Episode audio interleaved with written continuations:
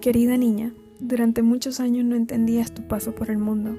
Veías todo gris, sin un horizonte. Sentías que remabas en un laberinto. Pero tu fuerza y aquella luz interior no se apagaron jamás. Con esa sonrisa que siempre te ha caracterizado, hoy puedes saludar a esa mujer luchadora, soñadora, que ha derrotado todos los obstáculos para alcanzar su propósito en la vida. Has cambiado llantos por risas, hambre por banquete, frío por calor.